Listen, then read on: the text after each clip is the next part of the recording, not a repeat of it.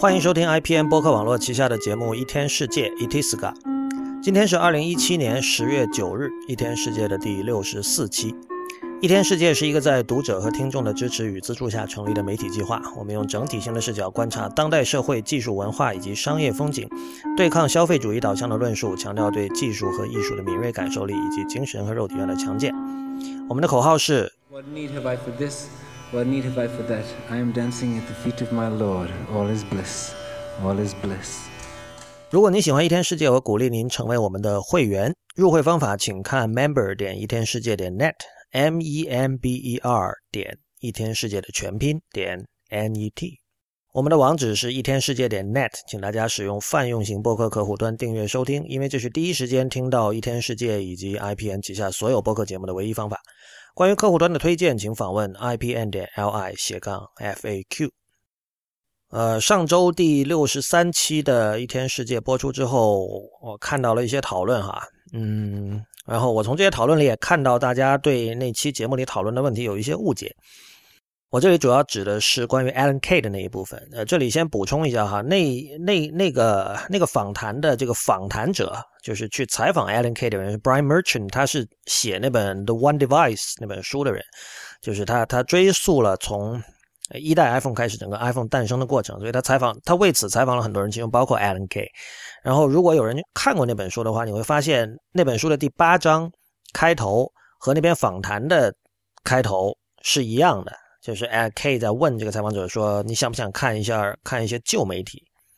呃，但是后面的内容其实是不一样的。就是在那个 Fast Company 登出的访谈里是一个对话体的，就是记者问 K 答，所以那篇基本上你可以把它理解为是 Alan K 自己写的一篇文章。这一部分在那个书里是没有的。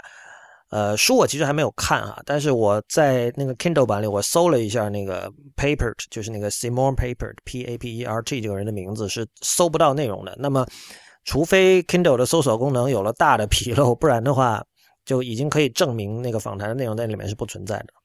我发现有很多人并没有听明白，或者说有误解，就是关于这个 Alan K 主张的究竟是什么。他主张的并不是说什么生产力的问题，或者说这个我们这个现有的计算设备能不能很好的为现有的这个所谓的 Pro 用户、呃专业用户服务这样的问题。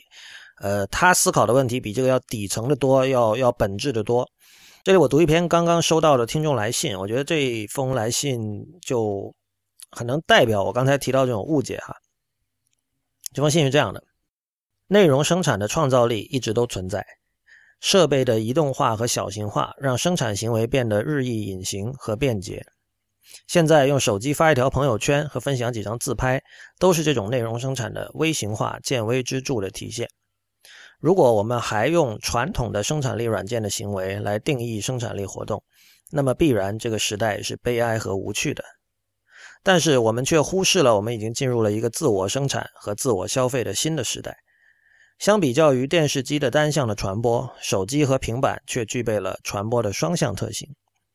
我们一方面在消费，例如视频、音乐等传统电视机播放器都能实现的内容，但是与此同时，我们也在创造内容。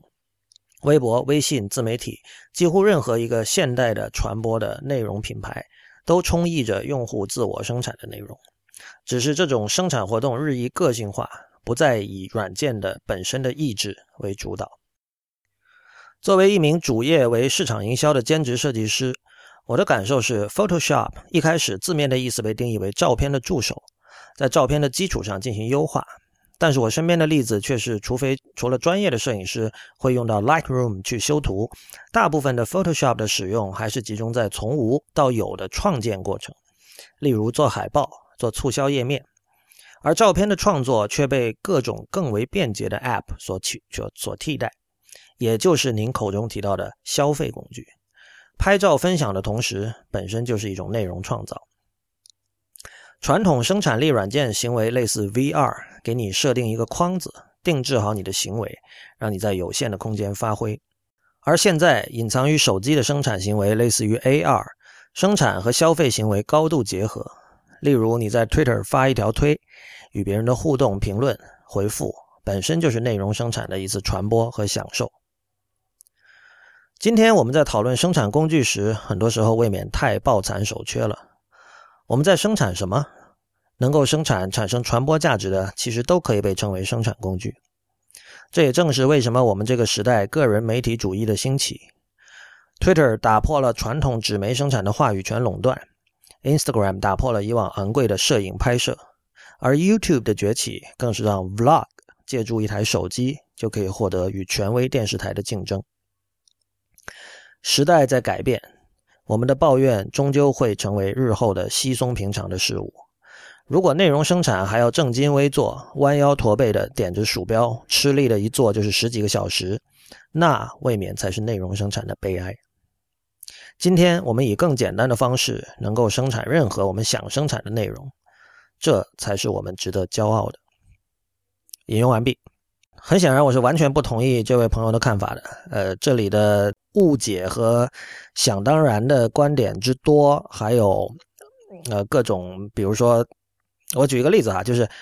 你说如果内容生产还要正襟危坐、弯腰驼背、点着鼠标，吃力一坐就是十几个小时，这是内容生产的悲哀。为什么这是悲哀？这这对谁是悲哀？呃，我我总是拿一个思维实验来应对这样的观点哈，就是请你列出你在过去十年看过的最伟大的实践作品，什么都可以，小说也可以，电视也可以，电影、音乐什么都可以，游戏都可以。然后你来问自己，你列出十项，里面有几个？不是正襟危坐、弯腰驼背、点着鼠标吃力一坐十几个小时、十几个小时、几百个小时吧，总总总人工加起来可能不止几百个小时。有有有哪个作品不是这样做出来的？然后你再回头看你写的这句话，就是然后你再想一想什么是悲哀啊？可能对这些人可能 OK 腰搞坏了，因为因为做这个游戏把腰弄坏了，这是一种悲哀，这对他是一种悲哀。但这是内容生产的悲哀吗？这个话题其实是值得讨论的，就是虽然在我看来哈，这位朋友的说法是绝对错误的，但是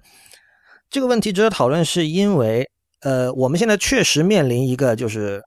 呃，肉体的可持续性和呃内容好的内容生产的可持续性之间的一个关系。我就让我想起了这个有一集，我我已经不记得是哪个播客了，好像是 Reconcile 啊，对，是 Reconcilable Differences 里面 John Siracusa 他们他他说到的这个 Pixar 的这个问题，就是。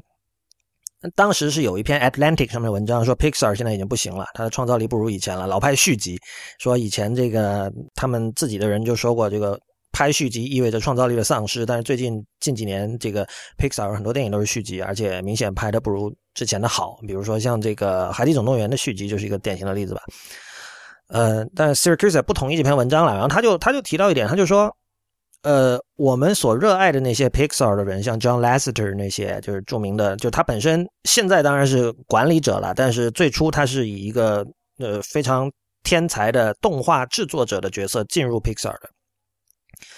这些人的创就创意其实是一种是一种肉体性的东西，创造力是一种肉体性的东西，它是会消失的，就像你的肉身会消失一样，它是会消失的。这些人会变老，这些人的体力会变差。体力的变差，毕竟必定会导致他没有办法像以前那样正襟危坐、弯腰驼背、点着鼠标吃力的一坐十几个小时。这件事情是不可持续的。呃，从某个意义上说，我觉得这位朋友说的这句话没错。就是我换一种表述哈，如果说内容生产必须以牺牲健康为代价，那是不是内容生产的悲哀？就是说，我们作为一个人类，有没有可能做到，比如说我们不停的创作，但是不以牺牲健康为代价呢？呃。近几年我们会看到很多创业者开始就是进行这个健康领域的创业。其实他，我觉得他们多数是考多多多少少是考虑到了这个问题。呃，比如说 Soylent 这种东西，呃，可能有人以前吃，现在不吃了；可能有人现在还在吃。但不管怎么说，Soylent 它的出发点是说，你对你没有时间。那虽然 Soylent 吃 solent 的人不一定是做创造性工作，但是他的工作导致他没有时间去吃，呃，去好好的吃一餐营养价值丰富和均衡的这个。一一餐饭，所以我现在用一个科学的方法来帮你达到营养的均衡，同时可以节省你的时间。然后我们看到有很多，比如说程序员开始站立办公，呃，或者我们有各种各样的方式，比如说呃，健身的人多了，然后在网上传播各种呃如何保护腰、增加腰力啊，是吧？这个这个各种拉伸，这都是来应对一个我们要正襟危坐、弯腰驼背、点着鼠标的这样的一个生活。的一些策略，呃，但是这句话成立，这绝对不等于说我们应该以更简单的方式来生产内容。生产内容从来都不简单。就是说，正襟危坐、弯腰驼驼背点鼠标的对立面，绝对不是你舒服的躺在一个可以搁脚的沙发椅上，然后呃点两下这个就 iPhone，然后发几个朋友圈或者发几张 Instagram，这就这就成为了呃内容生成成为了所谓的内容创作。而且我甚至经常想一个问题，就是如今人们对于健康的呃重视，我先不说过分重视啊，因为这个暗示性太强了。如今人们对于健康的重视，是否导致了内容变得清汤寡水，变得小清新化？上周的时候，我去那个东京这边有个叫 Super Deluxe 的一个经常做各种实验和即兴音乐演出的场地，然后我去听了一个北欧的一个即兴音乐团和日本的那个八木美之一，是一个弹，他是演奏筝的，但他是一般是用这种和传统的日本筝演奏法不一样的方法去演奏筝，而且他经常跟各种。实验即兴音乐乐手合作，他那一场，我当时的感受，我坐在下面我就看到，就是我看台上那三个人的穿着，我就已经觉得他们的音乐一定很无聊。事实上就是很无聊，就是我我当时觉得这三个人如果跑去这个 Airbnb 面试，完全不会不会违和，就是那种。非常 norm core 的穿着，你你可以想象这三个人一定是非常干净的，个人卫生保持的很好，很可能是非常注重这个这个生活与工作的平衡的，对吧？然后饮食可能也是，比如经常吃沙拉啊，很注重这个卡路里的摄入不要太多啊，可能经常做 hit 啊，说不定还是跑马拉松的人啊，他们的生活是那么的均衡，那么的可持续。嗯，我不禁要想就是。就是说的刻薄一点，有的时候你会想，这样的生活你持续来干什么？就是曾几何时，我们都认为，呃，为了创作去牺牲健康，虽然这并不是理想的，但是这至少是一种是一种高尚的，是一种 noble 的事情。但是在今天，似乎，呃，这种行为完全不被鼓励了。这个让我们想到就是。小时候父母会跟我们说的事情，比如说你看书不要看太久啊，把眼睛看坏了，呃，或者说凡凡是你做什么事情，就是当然父母他是出于对你的爱了，他会担心你的你的肉体被被你的这个在生活中的各种。在他们看来，过火的行为去去损害，但是我觉得，曾几何时，如果这个过火的行为它的背后是创造、是艺术的话，这种损害会让人觉得惋惜，但是它仍然被视为一种 noble 的东西。比如说，我们讲手冢治虫好了，我们都知道手冢治虫工作非常的拼，然后它的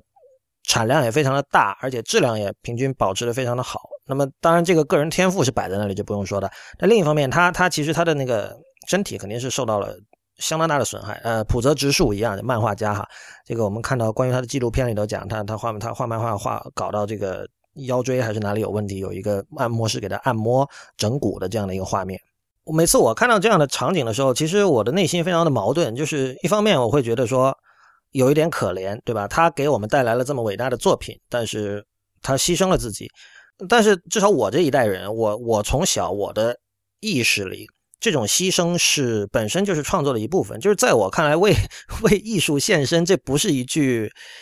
呃，一句戏谑的东西，一一句一句玩笑话，或者是用来讽刺别人的话，这是这是应该做的事情。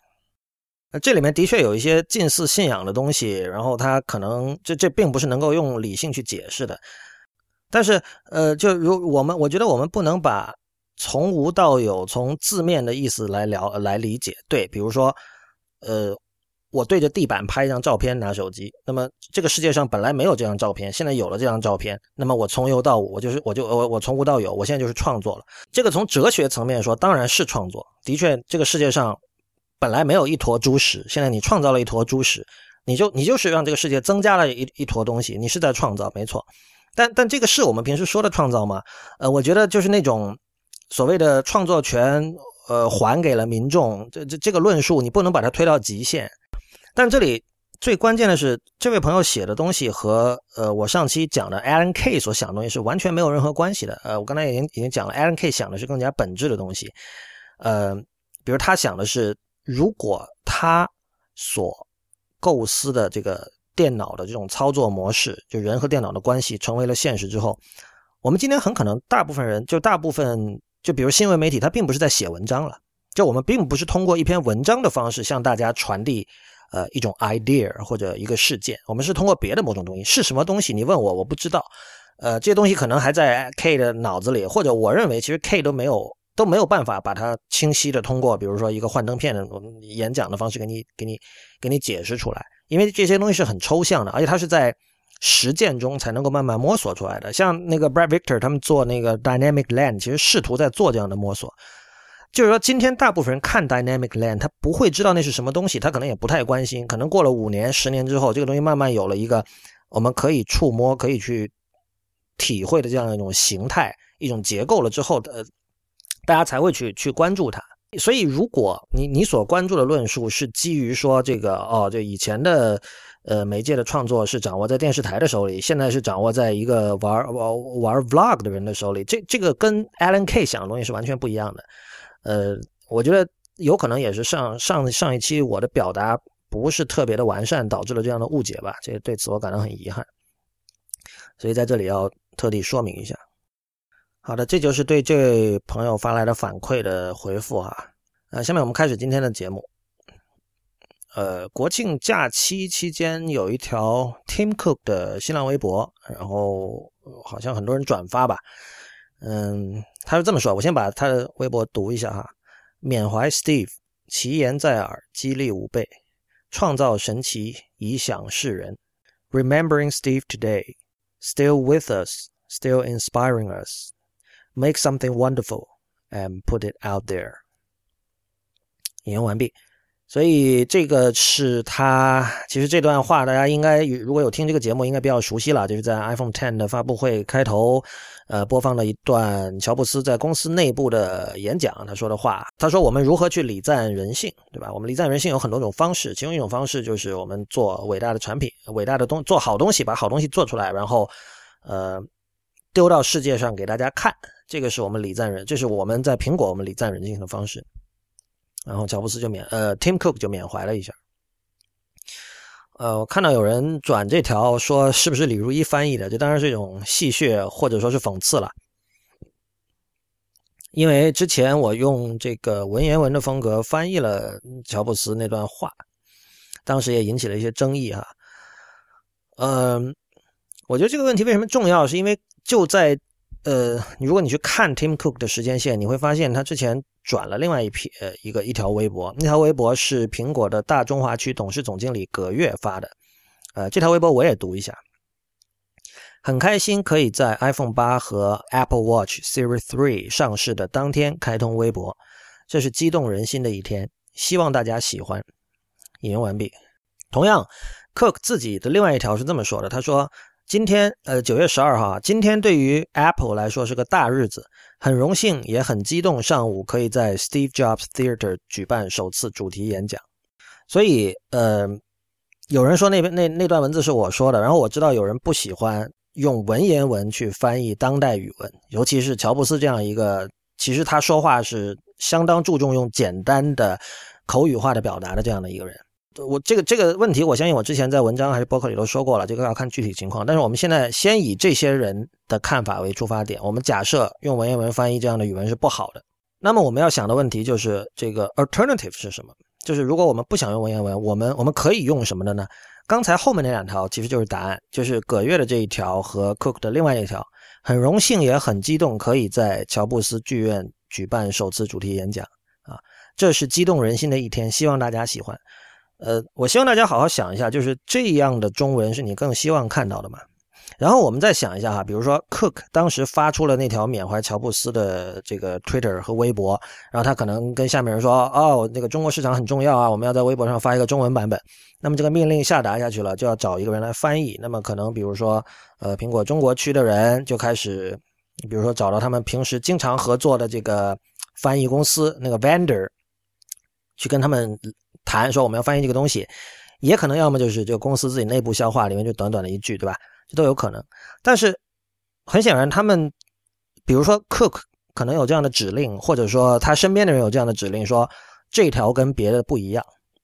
啊，这条是包含了很多感情色彩在里边的，对吧？我们在语言上要要考究一些，不能像平常一样就这么直白的翻译。这这当然这些是我的推断了，但你可以看到平时 Cook 的那些呃微博，它的中文版是用我们都熟悉的最日常的这个汉语来来来翻译的。这篇是呃这条跟别的条不一样，所以背后肯定是有原因的。那就刚才这些是我的这些原因的一个判断啊。然后不管这个翻译者是谁，他选择了用这种半文半白的文体，就这是为什么？我在一天世界第二期，其实我们就讨论过这个问题，当时请了这个博物志的婉莹来做嘉宾嘛，就是那期的标题叫“苹果的中文不好是中国人自己的问题”，大家都经常笑话苹果中文，觉得很拗口、很古怪，不像是中国人说的中文，或者说，呃，不像人话，用我们的话说。但这是为什么？比如说苹果，那我们知道它的品牌定位可能比较高端，对吧？呃，它可能在在这种文字上，它主这要讲求优雅，这个。有品位，对吧？那么，他当他来到中国之后，他有什么语言可以用呢？我就经常提出，就就就是语言工具箱这个概念，就是当苹果要用中文来表达他自己的，要传达他自己的品牌形象的时候，他有什么工具可以用？这个工具是我们所有的中国人集体提供给他的。我们当代的语言主流语言是什么？他就有什么样的工具？你不可能指望苹果一家美国公司去创造这样的工具，所以它只能用我们提供给他的工具。所以这个问题到最后就是说，我们的当代汉语有没有足以去表达，呃，Cook 在那那条这个 Twitter 和微博的英文原文里所传递出那种情绪的语言？呃，我觉得你可以去讨论，比如说他的这个半文半白的这个这个这这种风格，这种文字。他具体写的好不好？比如说，他说“其言在耳”，你可以讨论说，呃，那为什么不是“言犹在耳”，对吧？“言犹在耳”好像是一个更更顺的表述，而且它也并没有任何的歧义，对吧？你为什么要用“其言在耳”？是不是“言犹在耳”就更好？这个我是完全接受的。但是看到他用文言文就觉得有问题，这我是不接受的。有时候我们就会经常看到这样的说法，比如说，呃，乔布斯要是有人有人要知道有人用这个文言文来翻译他的话，会从棺材里跳起来。呃，我就经常想，就这种话，他和他的，他和另一种观点其实是一样的。什么观点？就是，比如说我们看到有些现代音乐家，比如爵士音乐家或者摇滚音乐家，会用爵士或摇滚音乐风格去演奏古典曲目，比如说莫扎特或贝多芬的曲子。那么，我们也经常看到有人认为这是一种大逆不道的行为，他会说，这个贝多芬要是听到了，他会气得从棺材里跳起来，等等等等。我觉得这两个问题是一样的，就是说，当你用。一个呃，并不符合当下时空的风格去演绎当下时空的东西的时候，就是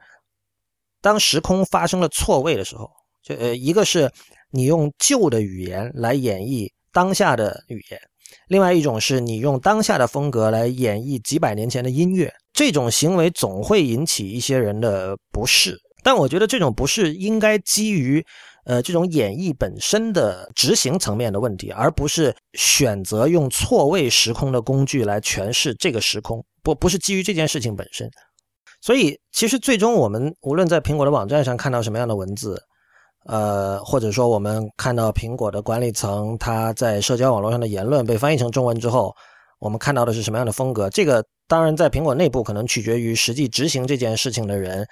呃。对汉语的看法，但我觉得归根结底，它是取决于我们每一个人。就我们，我们平时，我我们创造了什么样的语言，来提供给这些跨国公司使用。就如果当代中文可以传达典雅，那么他们会使用当代中文，因为就我相信，作为一个大体的原则，所有人都会认同说，当代语文我们在理想的情况下，我们应该用当代的文字来，当代的语言来翻译。在目标语和原语言应该用同一个时空的语言来翻译，但是如果做不到，我们会有别的办法，我们会用别的办法，这是这是一种退而求其次的一种一种策略吧。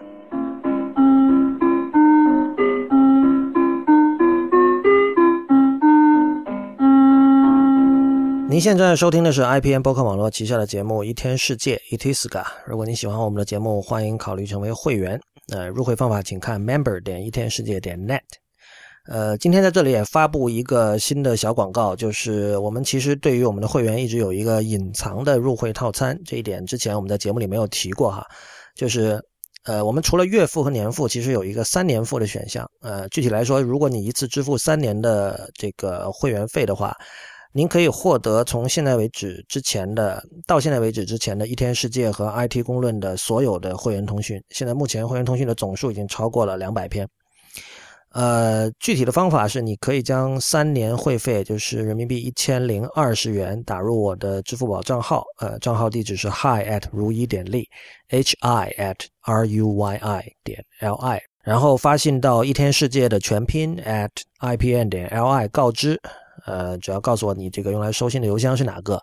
就会把过去的所有的 IT 公论和一天世界的。会员通讯发给您，当然您同时也可以获得呃连续三年的一天世界的汇集。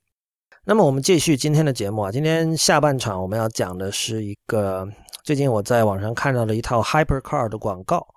如果之前有听我们的节目的人，可能对这个名字还比较熟悉吧。这个是在八十年代中后期，呃，苹果在 Mac 上推出的一套软件 HyperCard。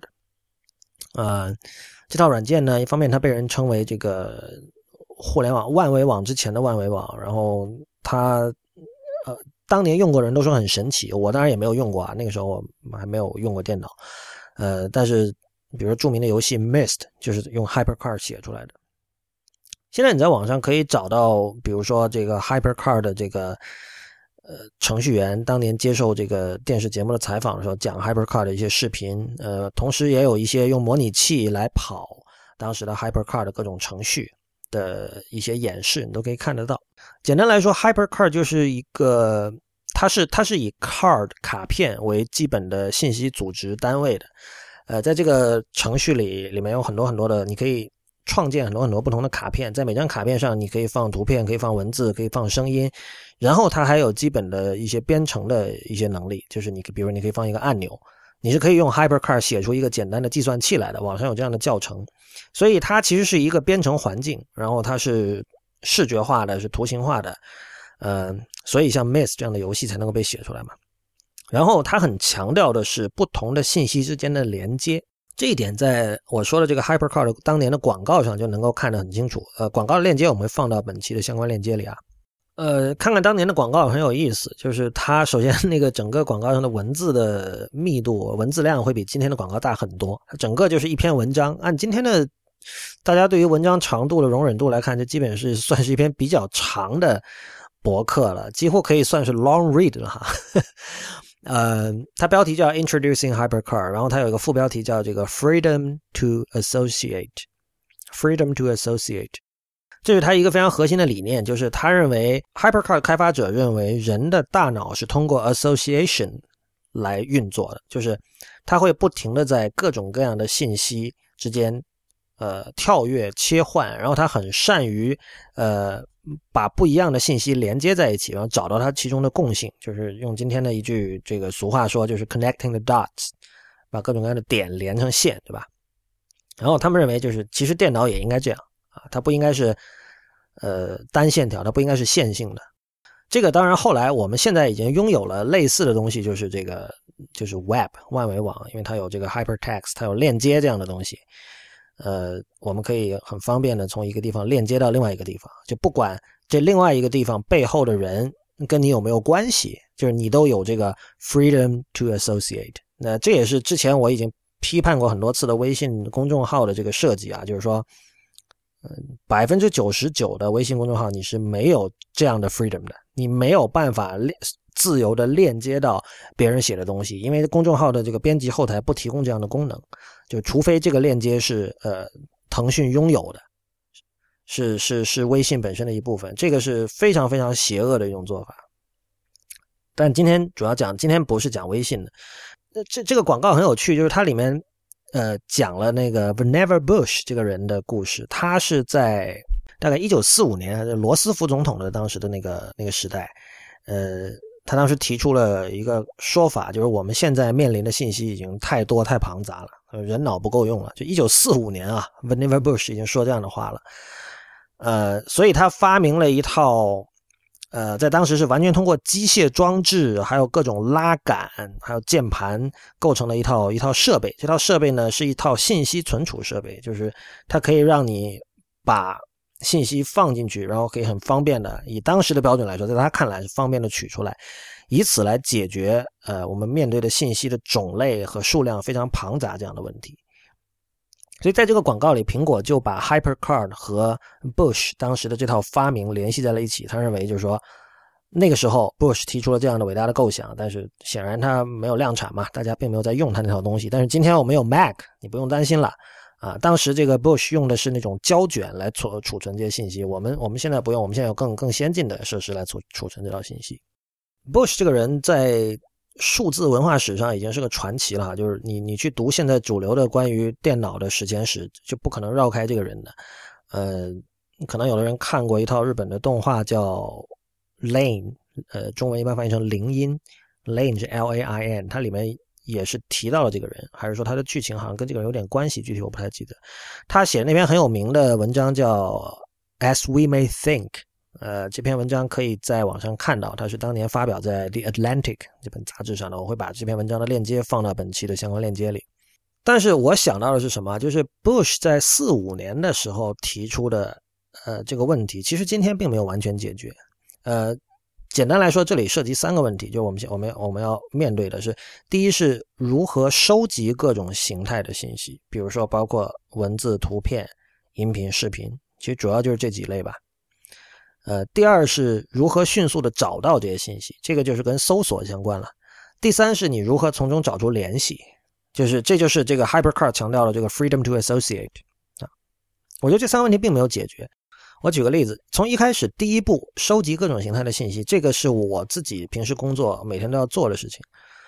我觉得没有一个好的解决方案。呃，我现在具体用到的工具有 Notes，就是 Mac 和 iOS 内建的那个黄色的那个 Notes。呃，然后比如说我每期做节目的时候，我用用来整理提纲的那个软件是 Omni Outliner，它是一个一个就是一个提纲工具 Outliner。然后我的信息来源可能还有这几种，比如说这个在 Twitter 上我看到呃某一段话，我觉得需要引用或者需要进行进一步的探讨，我会给他打一个红心，把它记下来。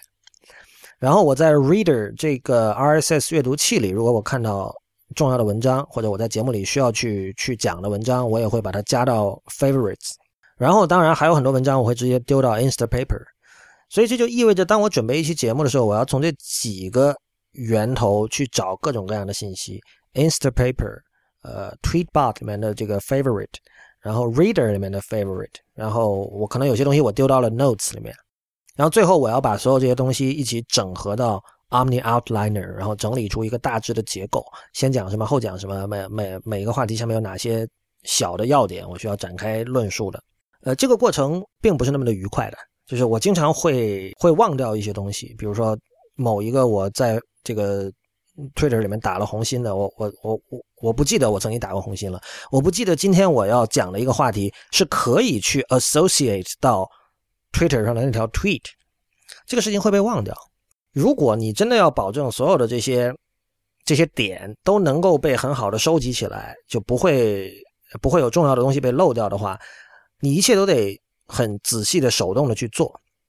比如说你在 Twitter 里打了一个红心之后，可能你要把这个链接复制下来，丢到这个 Notes 或者丢到那个 Omni Outliner 里面，可能你还要加一句注释，说哦，这个是我打了红心，我为什么要打红心？这个跟可能跟什么有关？但是往往，呃，我在准备节目的时候，我给一条 tweet，比如说打了红心，我并不知道它有可能和什么有关，这个有可能产产生的 association。是在我比如说三天后在读另外一篇，比如说纽约书评上的文章的时候，我才想起来的。而那个时候我已经不记得我在 Twitter 上打过红心这件事情了。就当你面对的信息足够庞杂的时候，一定会有这样的问题。何况我刚才指的还基本是纯文字。如果说我在某一个播客里，比如在我在 ATP 里听到一句话，啊，我觉得它可能未来会成为一颗种子，会产发呃生发出一些别的想法，我怎么办？我现在办法。大家可以猜猜是什么？我就做一个截屏，我截屏我就知道。OK，现在我那个我因为我是用 Castro 来听的嘛，那么我现在看那个 Castro 那个时间戳停留在哪个点，然后我回去我去他这个节目的网站上找到那个时间点，我再去听那个录音，然后把它整理成文字，然后再慢慢手，这一切都是这个完全手工人工的工作，然后我再把它打到这个 Notes 或者啊 Omni Outliner 里面，非常繁琐的一个过程。视频更加是如此。所以，单单是第一步收集各种形态的信息，其实你就你要做到一个比较完善的状态，现在仍然是很不容易的。呃，出现过不少软件，就是自称为是这种叫 information bucket，以前有个叫 Yojimbo，就日文的用心棒，但那是是一个美国公司，就开发 BB Edit 那个公司开发的软件。它的意思就是说，你在网上、你在电脑上看到任何东西，你都可以往里丢，它就是个桶。你往里丢了之后，你之后再再再整理。但是这这种软件目前我看到没有一个能够解决我刚才说的这套复杂的流程的问题。呃，然后第二点，迅速找到这些信息，这就更加更成问题。就跟刚才是一样的，就是你 OK，比如说，如果你东西是在在 Web 上面，那很简单，你用这个 Google 搜，基本都是可以搜到的，或者你很多时候你用 DuckDuckGo 来搜也是可以搜到的。呃，有各种相对高级的搜索技巧，比如说你可以在指定在某一个网站里搜，对吧？这个这个大家都很清楚。但是如果你的信息是横跨几个不同软件的呢？而且而且我刚才也讲了，有的时候这种 association。是在几天之后才会发生的，就是这个这个原来的点和最终发生的这个 association 中间可能隔着七十二个小时的时间差，这个时候你怎么去找这样的信息？第三点，从中找到联系，这个更多的是我们的大脑中做的过程，这个就在这里就暂时不讨论。我们今天讨论是工具的问题嘛？所以像 Bush 提提出的这个问题，当年 HyperCard 自称解决了，但是 HyperCard 对首先它本身自己后来就是。失败了，然后乔布斯回到苹果之后，把 HyperCar 这个计划取消了。然后后来的历史发展，因为 Web 出现了，然后 HyperCar 就也本身并没有太多的按照他原来的设计师的构想成为一种主流的工具。所以也就是说，HyperCar 并没有解决 Vannevar Bush 当时在一九四五年说的问题。而今天我认为也没有什么其他工具可以解决。但我们可以看一下 HyperCar 有什么遗产。其实它的影响在苹在今天的苹果身上你是可以看到的。首先有一个我很早之前讨论过的问题，就是卷轴和卡片两种版式的区别。就是 HyperCard 它的基本的信息组织单位是一张卡片，卡片的意思就是上下左右是有四条边界的，它就像一张 A4 纸或者你买的这个手账也好、笔记本也好的一张一页一样，对吧？它有四条边界。但是，呃，所谓的卷轴就是就是网页，说白了，网页它只有两条边界，它上下的那个边界，因为它可以不停的往下滚嘛，所以它上下其实是没有边界的，因为你可以把它做的很长很长很长。所以这这是信息组织形式的两个基本的形态，在在数字领域。那现在显然卡呃卷轴成为了主流，但是我们可以看到苹果其实一直是相信卡片的。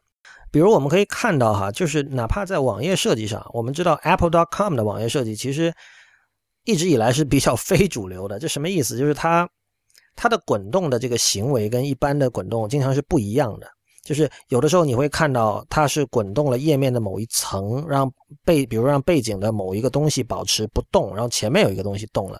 呃，如果你现在去看 iPhone Ten 的页面，你会看到，在你滚动的时候，那个 Ten 就是那个叉那个 X 会慢慢的放大，然后放大到一个点的时候，它突然变成了 iPhone Ten 的那个机体的正面的样子，然后又慢慢的缩小。这种设计是典型的，是在一个上下左右四个边界固定的一个视觉区域里做出来的。另外一点就是，我们可以看到，苹果一直是一个更相信 rich text 而不是纯文本，它更相信副文本而不是纯文本的公司。呃，比如它内 Mac 内建的那个 Text Edit，你第一次打开它，一开始它是这个默认的 RTF 格式。然后我们可以看到，这个 Notes 在 iOS 十一里有了一个比较大的变化。呃，现在我们看到的 Notes，它是一个。对副文本的支持非常完善，或者说对多副媒体的支持非常完善的一个笔记软件。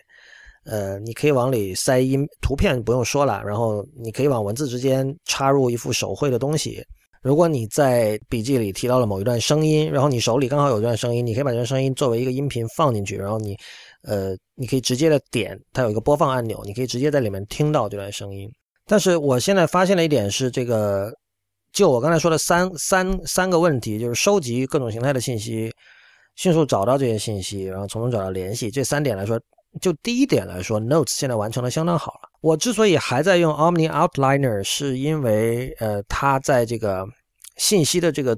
组织和编辑上，它有一定的灵活性。就是呃，首先它是一个这种。用提纲的形式来写作的这样的一个软件，就是它有信息有层级，就是你可以把某一段文字，比如说缩进，那么你就知道了它和上面一段文字有一个从属的关系。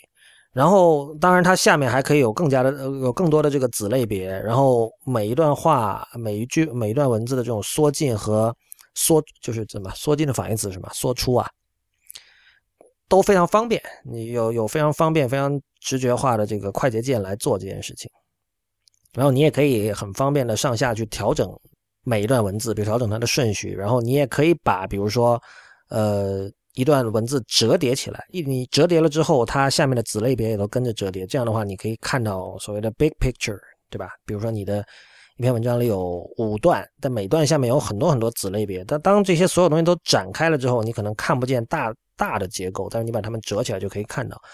呃，这些功能就是其实是所有的 Outliner 软件里都有的，但是目前在那个 Notes 上你是不太方便做这样的事情的。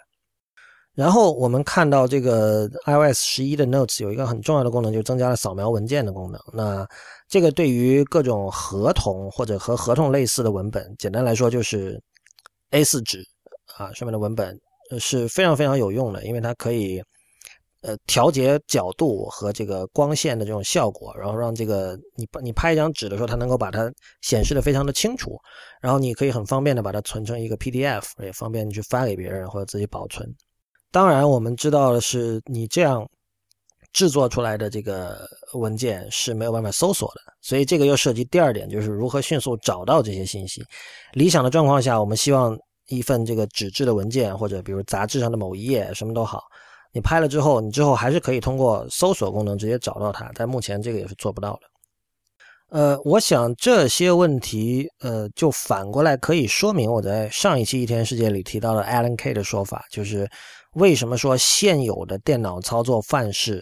呃，仍然非常不尽如人意，至少是在那个 Hypercar 广告说的那句 “Freedom to Associate” 这句话上是非常不尽人尽如人意的。也就是说，我我们可以想哈，就比如说。像我刚才说了这么多，那你说以前的学者怎么办？因为呃，做学术研究的人很多时候他就是需要 freedom to associate。那么他怎么解决呢？他靠人肉解决，他靠文字解决。他呃，我相信以前的人记笔记的这个怎么说？他的这个方法的科学性，还有他的这种习惯，都比我们今天要好得多。因为你在纸上写笔记，嗯，修改并不是那么的容易，对吧？所以他可能有一套自己的方法去怎么去记。每次我记一个要点的时候，我要。增加什么样的 metadata？我要做什么样的说明，让我以后翻查的时候可以可以知道我当时为什么记这个东西？可能以前人有这么一套好的系统。另一方面，也可能是说，比如说现在由于电脑接管了我们的记忆功能的一部分，导致我们的记忆力是有所下降。这个我觉得我不是在危言耸听，但是我相信这个一定是有这方面的影响的。就是我知道有一些人现在会强迫自己去记一些东西，比如说朋友的电话号码。或者网址或者别人的 email 地址，是为了让自己保持这种去记东西的习惯。我觉得这个是非常好的。但是另一方面，你可以说，呃，其实电脑在这个意义上，他们没有能够达到他们所所承诺的东西。就是按照 Bush 当年的想法说，我要来试图强化人们的记忆，但是现在的结果似乎是。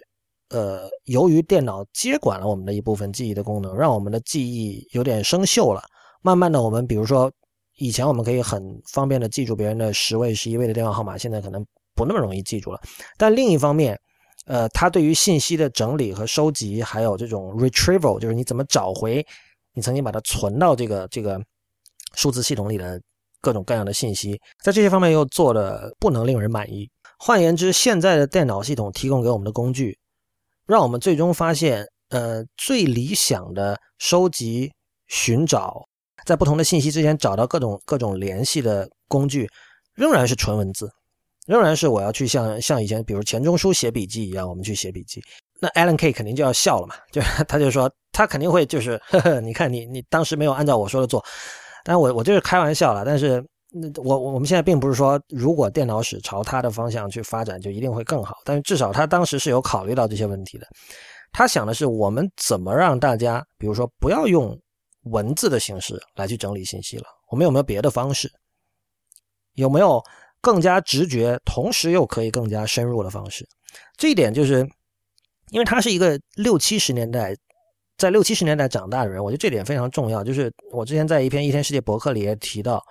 在六七十年代，高级和大众这两样东西是不矛盾的。现在有很多人他是不相信，呃，高级的东西可以大众。就是现在有很多人是真心的认为，一个东西一旦变得大众，一定会 low。呃，我觉得这个说明大家的历史时间窗口收的太窄了。就是如果你回去去七十年代看一下，看看文艺界，比如看看流行文化、看音乐、看电影，呃前卫的、前进的、进步的、高级的东西，在当时也同时也是大众的。所以，我觉得在那样的整个的一个时代气息之下养育出来的人，他们会想说：我的工具首先要是 accessible 的，同时它应该能够帮助人们走得更深。呃，我不知道是不是我的工作方法有问题。就是如果有人听了之后，就是对于我刚才提到的三点，就是收集各种形态的信息，迅速找到这些信息，然后从中找到联系。对于做这件事情有更好的工作方法，也欢迎来信跟我们说。呃，我们的这个邮件地址是一天世界 at ipn 点 li。呃，你也可以通过我们的网站，就是一天世界点 net 上面呢有一个 contact，点那个 contact 下面有个表单，在那个表单里给我们写信也是可以的。好吧，那今天这期节目就到这里结束，谢谢大家的收听。如果您喜欢一天世界，欢迎考考虑成为我们的会员。入会方法请看 member 点一天世界点 net，m e m b e r 点一天世界的全拼点 n e t。我们在新浪微博叫 at 一天世界四个汉字 i p n，在 Twitter 和 Instagram 都是叫一天世界的全拼 i p n。同时，我们还有一分世界这个 Telegram channel Telegram 频道，它的地址是 t 点 m e 斜杠一分世界的全拼。同时，也欢迎您收听 i p n 播客网络旗下的其他精彩节目：灭茶苦茶、太医来了、陛下观、无次元、硬影像、流行通信以及时尚怪物。我们下期见。